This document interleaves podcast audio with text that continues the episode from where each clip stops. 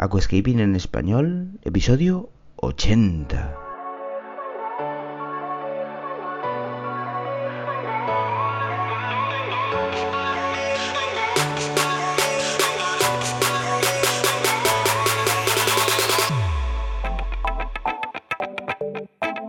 Muy buenos días a todos y bienvenidos a Aquascaping en español, el podcast de Nascapers para todos aquellos apasionados al paisajismo acuático que queréis llevar vuestro acuario a un nivel superior.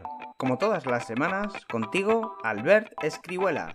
Muy buenas, ¿qué tal? ¿Cómo estamos? Venga, bienvenidos. Mi nombre es Albert y estamos en un episodio más de Aquascaping en español, el podcast de Nascapers.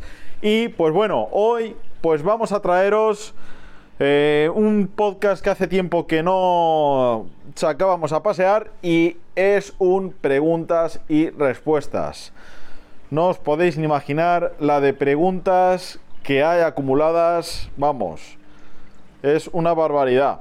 Entonces, pues bueno, vamos a poner un poquito de color, vamos a resolver vuestras dudas, vuestras inquietudes y pues eh, vamos a ver si podemos resolver pues lo que tanto os preocupa. Venga, vamos con la primera.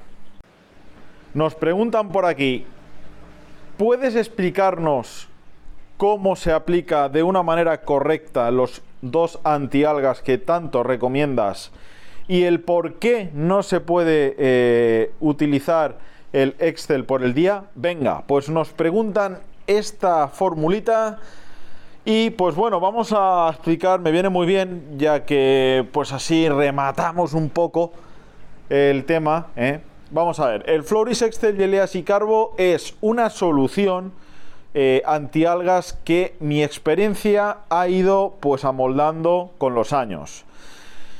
Entonces, eh, es algo que yo he ido adquiriendo, he ido haciendo de una manera constante por las noches porque a mi juicio todo lo que sea saturar un poco la columna de agua de estos dos productos es hacer sufrir a las algas para que ellas tengan crecimiento.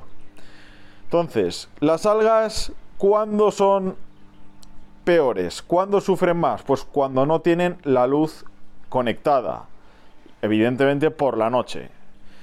Entonces, si a eso le añadimos pues el Floris Excel y el EASI Carbo, pues van a sufrir bastante más y pues harán que las esporas no estén vivas y coleando pues cuando esté el fotoperiodo en marcha. Entonces, yo recomiendo usarlo por la noche porque actúa como antialgas.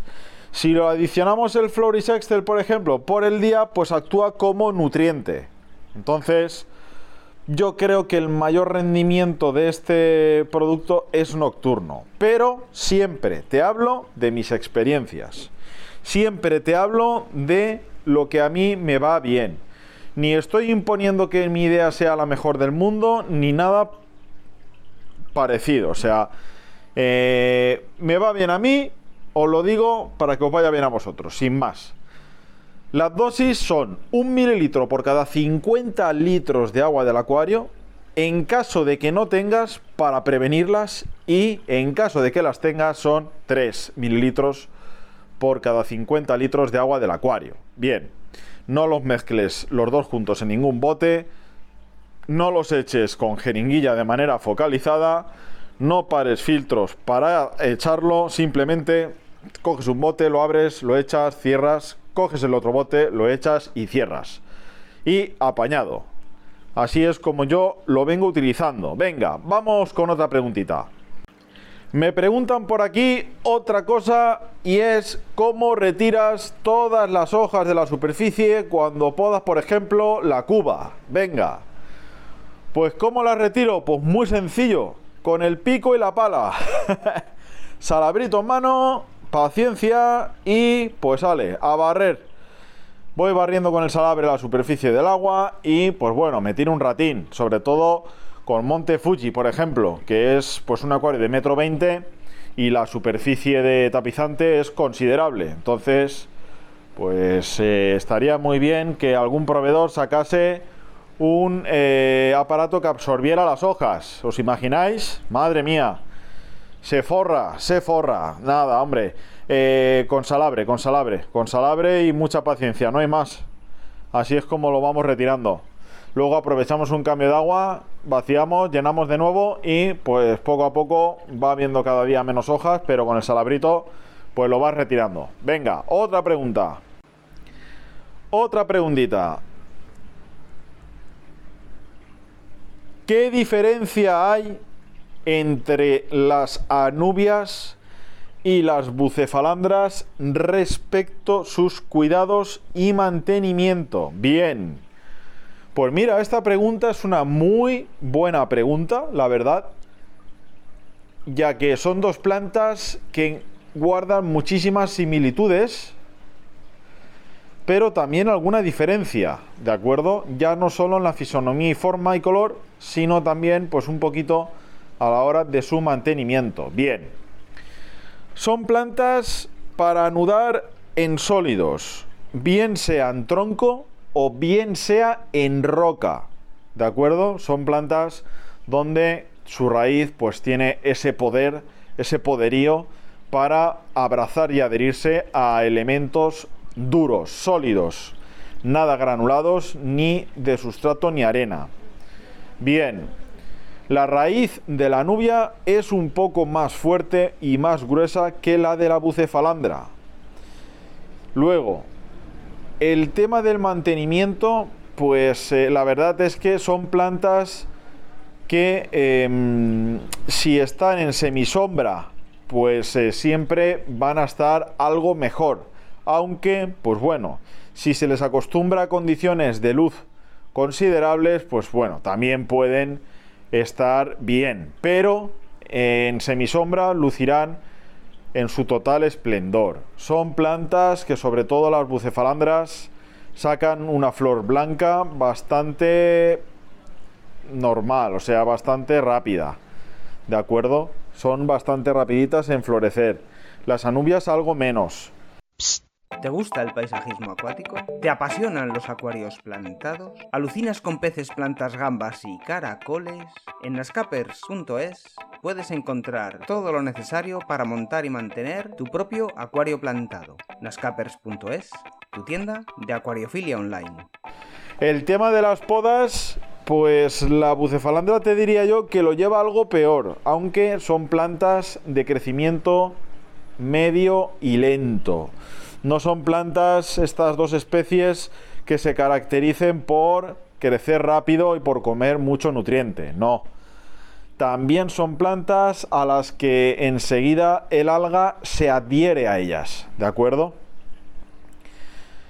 ¿Qué más cosas os puedo comentar? El tema de, de eh, cepillados de las hojas y tal, pues bueno, es mejor que cortes una hoja muy dañada por las algas que que la cepilles o intentes rasparla porque la vas a dañar y vas a estresar mucho eh, el tema de la clorofila en la planta. ¿eh? Venga, pasamos a la siguiente. Mira, me hacen una preguntita muy interesante. Me hacen una preguntita muy, muy, muy interesante por aquí. ¿Por qué los productos que llegan de Japón suelen tardar más? Bien. Bueno, el tema de Hada es un, es un producto muy exclusivo, muy pero que muy exclusivo. Es un producto, pues eh, la verdad es que de muy alta gama, de alta calidad, eficaz y bueno, pues ya lo tenemos aquí, lo de Hada, ¿eh? ya, ya estáis como locos comprando como si no hubiera un mañana. Mi consejo es que en ciertos productos, como por ejemplo el Brightica, Green and Plus, Clearwater, Vitamix, Mineral, pues bueno, hay ciertos productos que es conveniente tener un poquito la despensa llena, ¿eh? por si las moscas, pero os digo desde ya que no va a haber problemas de desabastecimiento. Bien, todo esto viene por barco, ¿de acuerdo? Y pues las cargas que hacen allí pues suelen a veces tardar más de lo normal. Y luego también pues el barco pues eh, pueden tardar pueden demorarse más días de lo habitual, no es como cuando llega producto en avión. ¿Por qué llega en barco y no en avión? Pues porque si llegara en avión, valdría el doble. Entonces, pues mm, creo que no sale eh, factible. ¿eh? Creo que si podemos contener el precio y podemos trabajar a un precio razonable, pues bueno, es más que interesante. Luego, cuando llega a puerto, pues eh, por lo que me comentan, en muchas ocasiones, pues pueden dar luz roja al contenedor y pues tiene que ser abierto y por lo tanto queda retenido en puerto pues más tiempo. Entonces pues todo esto pues va aumentando en días, meses y hay en muchas ocasiones pues que el producto pues se ve mermado de existencias. Os pido paciencia, yo hago todo lo que puedo para tenerlo, os lo puedo asegurar y pues bueno, trataré de gestionar mejor todo este, este tema. Venga, vamos a dejarlo aquí. Hoy os hemos traído un preguntas y un respuestas, unas preguntitas así un poco variopintas. Ya he seleccionado unas cuantas, hay otras muchas. Recuerda que en YouTube estamos con la saga de alga por alga, ¿de acuerdo? Poco a poco va viendo ahí músculo, poco a poco va viendo cuerpo y pues bueno, hemos decidido pues que quizás sea mejor traeros todo, todos los temas por sagas, ¿de acuerdo? Es decir, que tengan correlación unos temas con otros y que haya parte 1, parte 2 o que, por ejemplo, las partes del sustrato, pues os hable primero de la parte más, de más, eh, más baja, la primera capa, la última nutritiva y separemos los temas más exclusivos, creo que lo vais a agradecer, creo que no es lo mejor para ganar suscriptores, pero como yo quiero formaros e informaros más que ganar suscriptores, pues bueno, eh, al final pues me voy a tirar por aquí y vamos a intentar destripar mucho más cada cuestión, cada cosa, porque anda que no hay temas para hablar aquí, madre mía, muchos, muchos, y profundizar en los mismos bastante. Bueno, espero estés bien, espero que vaya todo bien que estés lleno de salud, que no falte y, siempre pa'lante, como diría Luis, pa'lante. Venga, no digo nada y lo digo todo, nos escuchamos el siguiente jueves. Y hasta aquí el episodio de hoy. Muchísimas gracias por todo, por vuestras valoraciones de 5 estrellas en iTunes, por vuestros me gusta y comentarios en iVoox, y por supuesto por suscribiros a este podcast. Ah, y por cierto, ahora en Spotify podéis calificar el podcast con 5 estrellas. No digo nada y lo digo todo. Nos escuchamos la semana que viene con mucho más Aquascaping en español.